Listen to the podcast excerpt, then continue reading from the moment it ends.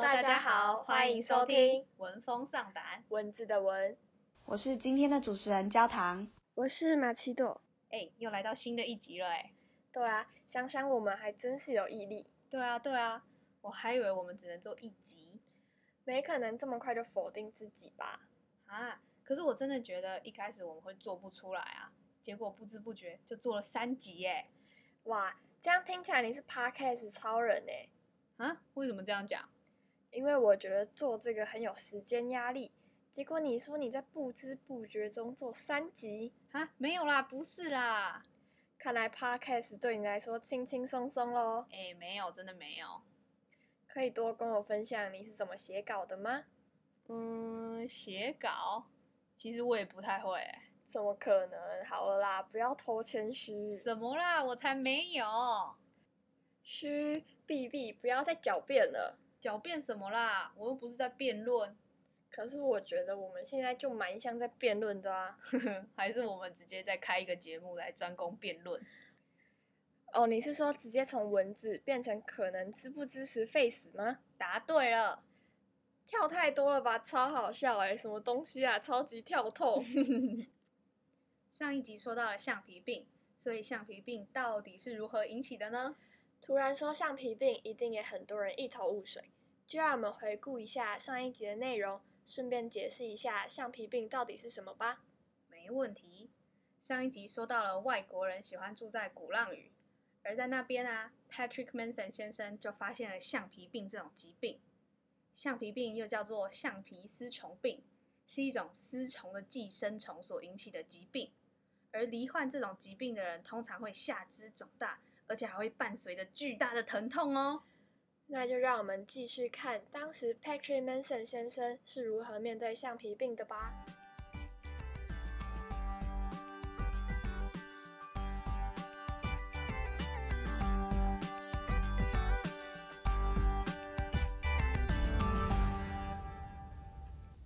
那他说这个病是怎么引起的？万巴德那时候理解就是说，很典型的热带疾病的想法。哦，因为厦门这些地方很热，因为这种病在英国看不到，所以一定是一种热带病。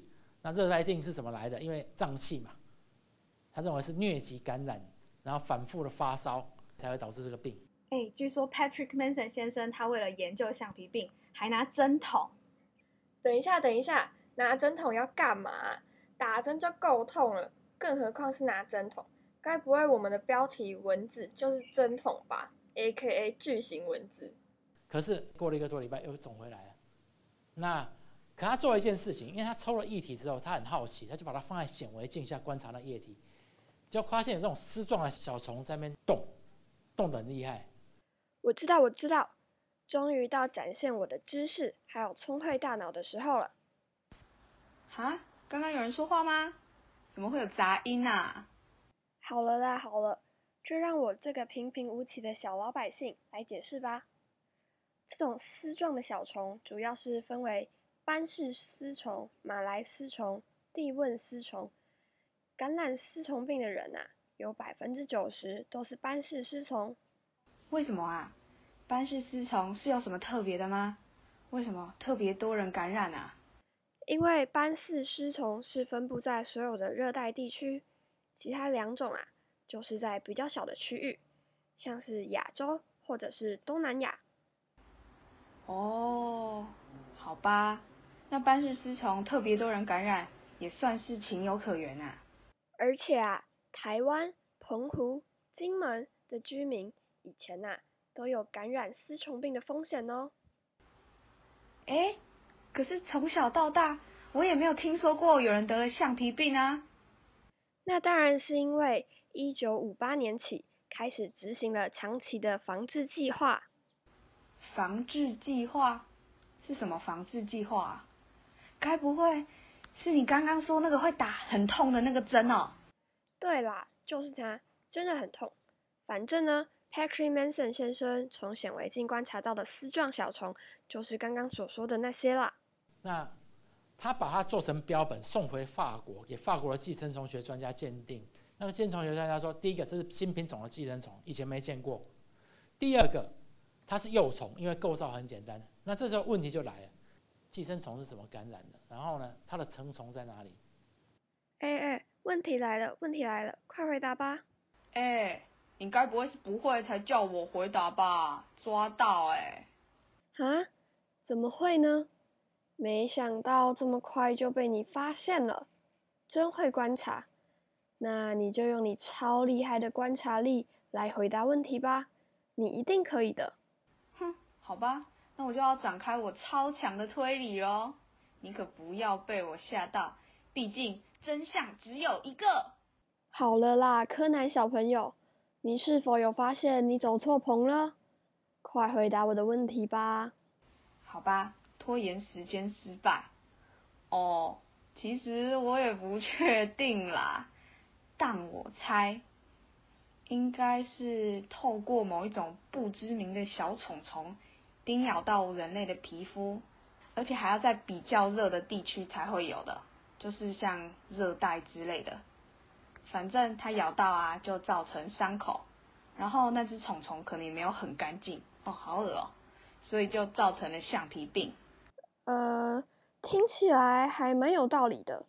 就像是蜜蜂要采花蜜，但是在无形中却帮助了花朵授粉，对吧？没错没错，就是这样。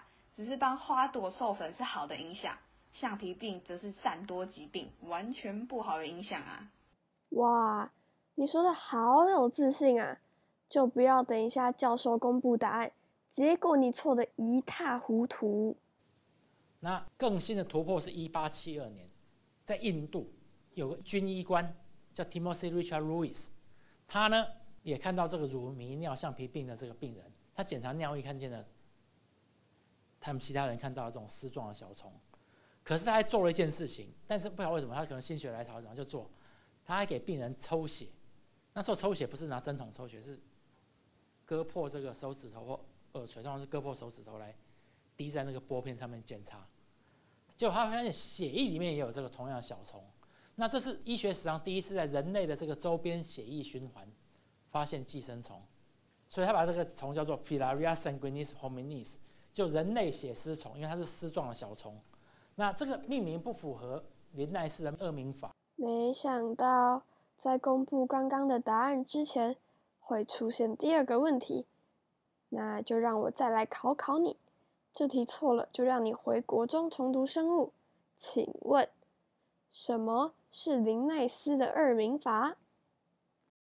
哼，你也太小看我了吧！我的天，就这个问题，你还想让我回去重考生物啊？哼，你还是自己去吧。林奈斯的二名法则这么简单，在对生物命名的规则，二名，顾名思义就是它名字会有两个字，分别是属名和种小名嘛。而且啊，它们都是拉丁语，这很重要，记得画重点打星星哦。这个会考会考哦。署名和种小名差在哪里啊？哼，我就知道你不会去重读啦。我弟弟他下礼拜就要考会考了，这个都记得很清楚哎。署名就是学名啦，种小名就是那个对生物的形容词。哇，太酷了！原来国中的生物老师一直讲的 Homo sapiens 的 sapiens 是在形容 Homo 啊！我以前只知道是智人的意思而已。我可真聪明，我又离 sapiens 更进一步了。好啦好啦，该吃药了。明明三十秒之前还什么都不知道哎，真是的。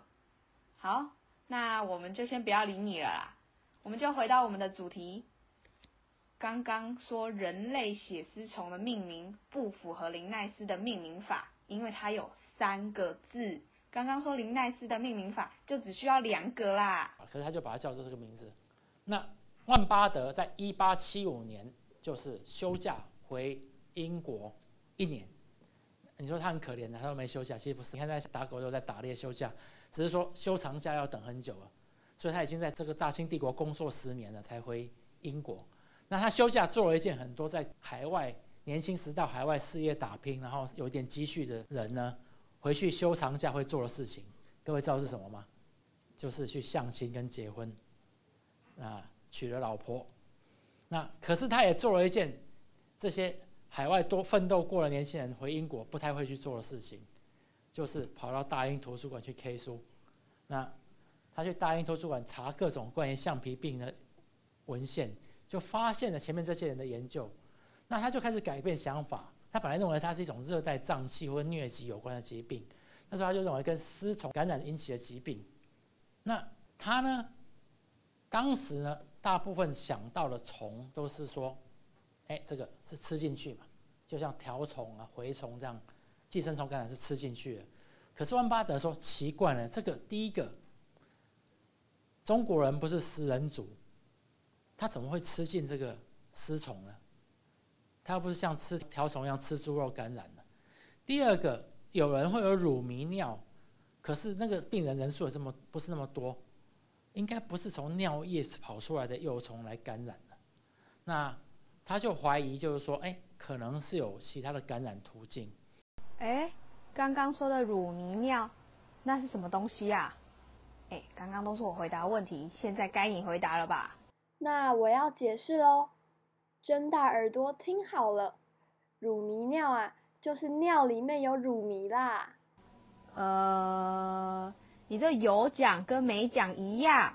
我想知道就是乳糜是什么？你刚刚讲的那些完全没有解释到啊。那你早点说啊，我这就先去查资料。我就知道是这样，请你快去快回。好的，所以乳糜尿就是尿液呈现出像牛奶一样的颜色。会这样的原因呢，其实就是因为寄生虫啦。如果放久了不处理，就会造成营养长期的流失，进而导致营养不良哦。哦，原来是这样哦。靠你还不如靠 Google，哼。那因为提摩西 Richard Lewis 说它会出现在周边血液循环，所以他有个想法，搞不好是某种会吸血的动物，会是这个。疾病传染的途径，那这是一个蛮新的想法。那这是他的这个创建，而且他不只研究这个人的丝虫，他还研究狗的丝虫，还有鸟的丝虫。这个现在广告会听到啊，犬心丝虫，都会听到吧？养猫小孩什么很害怕的东西，感染狗偶尔会感染到猫，然后会造成宠物暴毙。他为什么会注意到这个虫呢？因为在香港、在厦门这些外国人的住的地方，他们喜欢养狗。可是有时候狗会突然间暴毙死掉，那狗的主人有时候会怀疑是邻居下毒，是不是嫌狗吵被狗追过或怎么样，以为是邻居下毒，所以就会把狗带去给医生解剖，就医生解剖会发现这个心脏里的丝虫，然后有时候就塞住瓣膜，然后狗就暴毙了。那他就开始研究这个，他就做了一些对狗做了一些抽血啊检查，然后呢，他就有个想法，他说。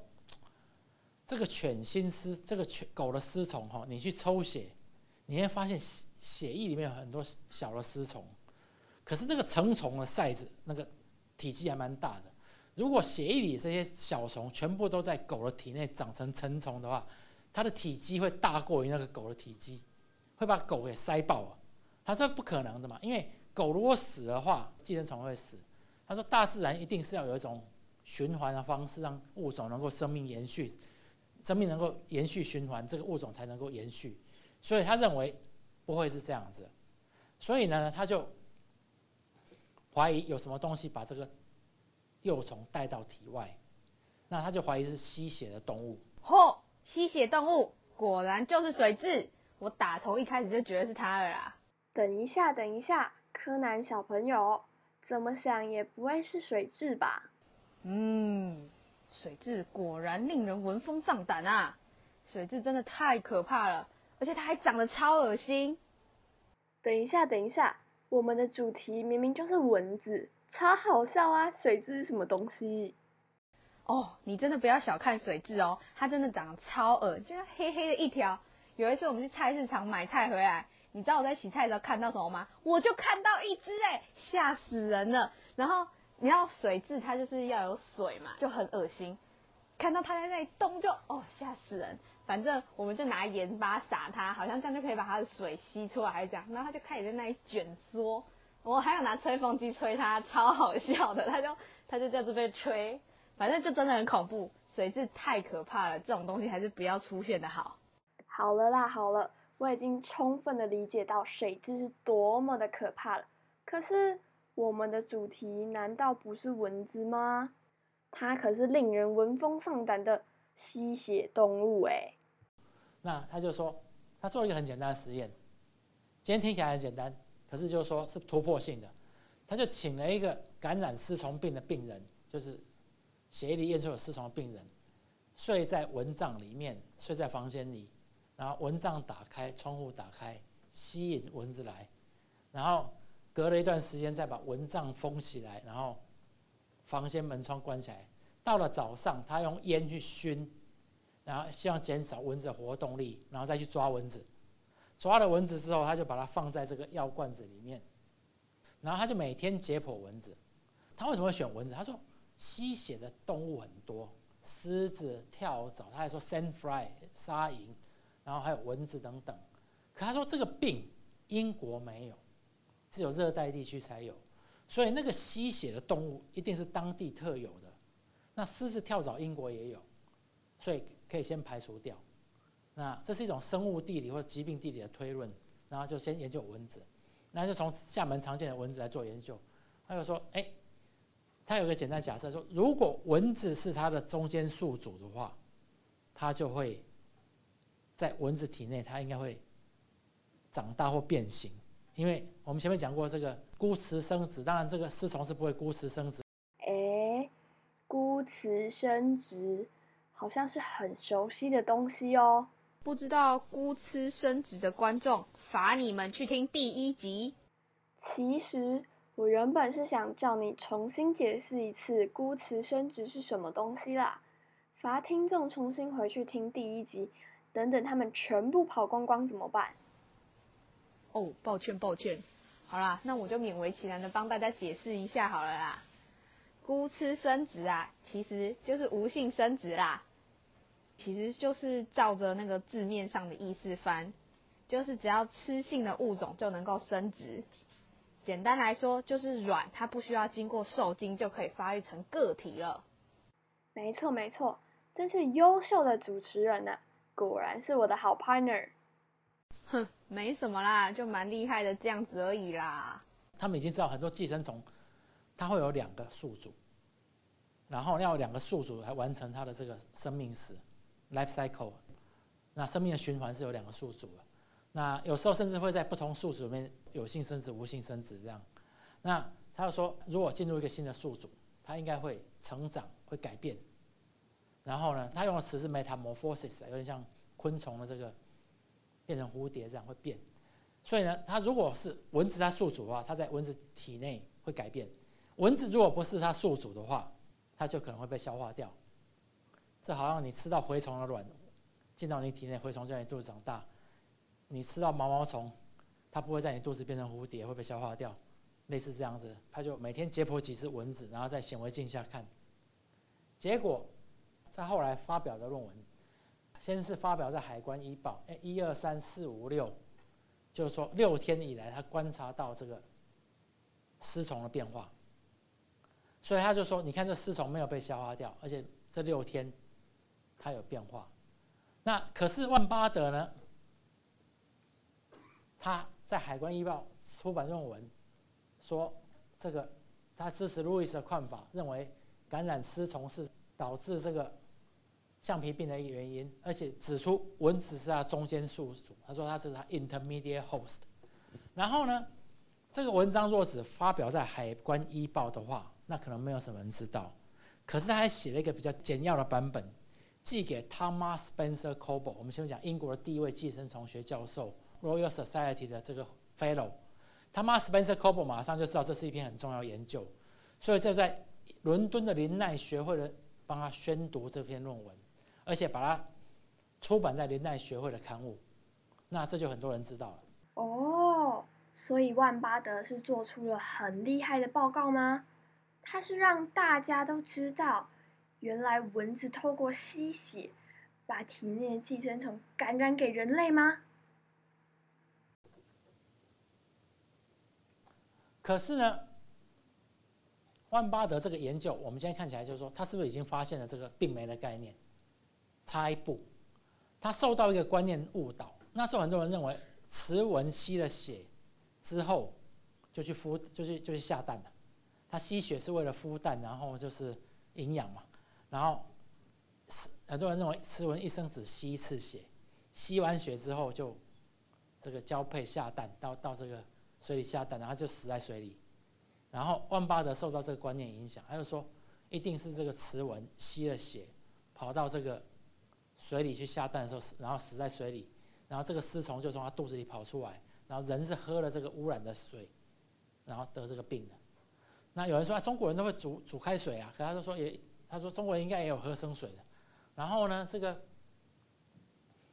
他为什么会这样想？一方面就是说这个丝虫它养到第六天，全部丝虫都死掉。那我们今天会想，他可能被关太久，没有再吸血就死掉了。可是那时候他认为就是说啊，他应该要下蛋，没下蛋，然后就第六天就死掉。所以他是这样想的，他不知道蚊子会重复吸血。天哪，我的天哪！居然有人会不知道蚊子会重复吸血啊？通常不是家里的房间出现了一只蚊子，等睡醒的时候。整个脚上都被蚊子叮着，到处都是，抓都抓不完。事实上，他对蚊子所知并不是那么多。他对蚊子，他比如他抓那个蚊子，他没有讲出那蚊子是哪一种的蚊子，他只是一个大类的外观描述。为什么？因为那时候医学也也不太教跟蚊子有关的事情。为什么？因为那时候还不知道蚊子会传染疾病。那他这个学说提出来之后，有人接受，但是也有人不接受。那。比如说，连提莫西·利乔·路易斯都质疑，他写信给路易斯，跟他报告他的发现，就在血血液里面发现丝虫，那位印度医官路易斯说，蚊子里面可能有其他的寄生虫啊，所以你解你说所谓的丝虫的成长，你可能是解剖到其他的寄生，观察到的是其他种类的寄生虫，你怎么知道它们同一种？所以他也保持怀疑。那万巴德呢？他后来又做了一个实验，这个实验也是意外偶然做出来，所以很有趣。他在一八八二年，他他他因为想要知道说厦门这个地区丝虫病到底有多流行、多普遍，他也知道有些人有感染，可是没什么症状，所以他就决定，因为他是在一个慈善医院，外国人设的慈善医院工作，然后会免费帮中国人看病，他就说，任何来愿意来这边看病、愿意让我抽血的人，我都抽血检查，看看我病人里面有多大比例人有这个病，他想知道大致知道一下这个疾病普遍的状况。可是这个工作很耗时间，要抽血，要做玻片。他是主治医师，他要看很多病人，他要开刀，所以他训练了两个中国助手，教他怎么采血，使用显微镜，然后呢观察，然后而且他反复检查他们检验的结果，直到他觉得他们合格了，才让他们独立作业。那这两个要轮班呐，就他就发现，哎，一个常常会看得到这个寄生虫，在在血液里面检查成功看到丝虫。可是另一个经常观都观察不到，那万巴德就哎，我们一般人会觉得就是说，哎，一个看得到，一个看不到，是不是一个头比较懒，或一个技术比较差？可是万巴德他厉害的地方就是说，他就是他很会用人，他不只会做科学研究，他不只有很多科学上的想法，他其实他是高明的医师，他他诊断跟外科手术都很高明，那他病人很受欢迎，他去他后来去香港，在在英国。都是很受欢迎的医师，然后呢，可是他还会用人、观察人。用人所谓用人，不只是说，哎，我觉得你这个人不错，我把你找来用。他还会注意到，哎，如果这个人有什么问题的话，我我的助理、我的助手有什么问题，他问题是出在哪里？那他没有说怀疑说，哎，是不是有一个比较懒或比较笨？相反，他说这两个当初训练表现都差不多啊。他要注意到，一个是白天抽血，一个是傍晚抽血，而白天抽。抽血那很少看到寄生虫，傍晚抽血就常看到丝虫，所以他就自己试试看，果然，哎，白天往往看不到丝虫，傍晚看得到丝虫，然后他就说啊，为什么？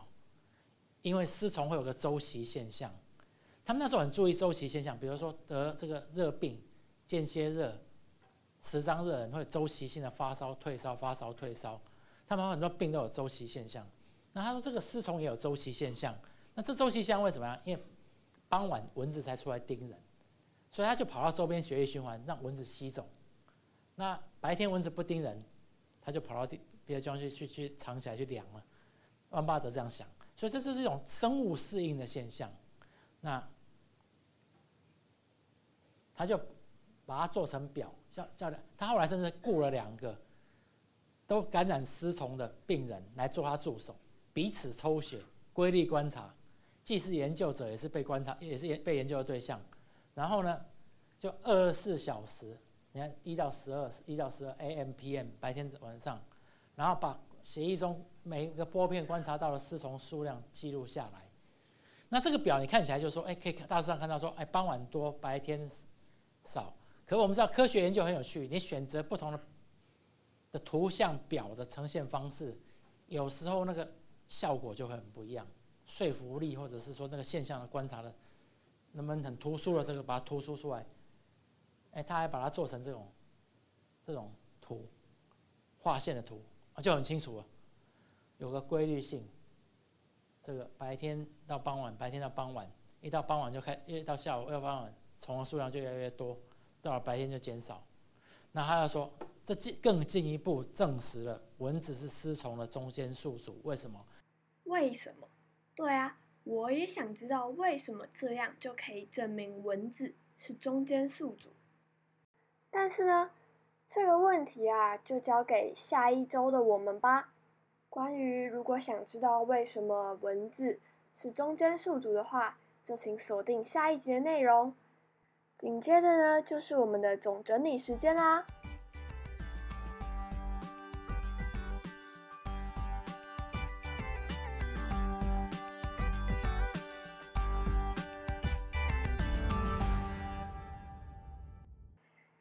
这一集的内容中，我们大致介绍了万巴德是如何发现蚊子就是传染丝虫病的媒介。一开始说，在热带区域发现的丝虫病。而万巴德以为是疟疾感染，然后反复发烧，所以才会造成这种疾病。但是因为这个疾病会导致下肢肿胀，所以啊，他就用针筒把液体抽出来。结果啊，在一八七二年的时候，有一个更新的突破，有一个印度军官发现了乳糜橡皮病的病人，并且他检查尿液后发现了。跟别人一样，也看到了丝状小虫，但是啊，他多做了一件事，就是他帮病人抽血检查，结果啊，他在血液里也发现了相同的丝状小虫，所以啊，他就成为医学史上第一个发现，在人类体内有血液循环的寄生虫的人哦。后来啊，万巴德放假回家的时候，也去找了。关于寄生虫的资料，他一开始想到的都是吃进去的虫，可是后来就觉得奇怪，要怎样才能吃到有这种虫的东西？所以他后来就觉得应该是某一种会吸血的动物。但是啊，如果血液里含有太多的这种丝状寄生虫的话，那它的成虫就会超过整个个体，也就是宿主的体积。这样宿主还会死掉，寄生虫也会死掉，所以啊，万巴德就想说，一定有一种方法可以让生命延续，所以他就怀疑有一个东西可以把这个虫带到体外，他就怀疑是吸血的动物，而怀疑的对象就是英国没有的蚊子，他也写了一份报告，但是他差一点就能发现蚊子病媒的概念了。因为他当时受到了误导，以为蚊子一生只会吸一次血，然后就到水里下蛋，也死在水里。他不知道的是，蚊子会重复吸血，而寄生虫就从死在水里的蚊子体内跑出来。然后呢，人们又喝到有寄生虫的水，所以才会发生这种疾病。但后来呢，他又做了一个实验。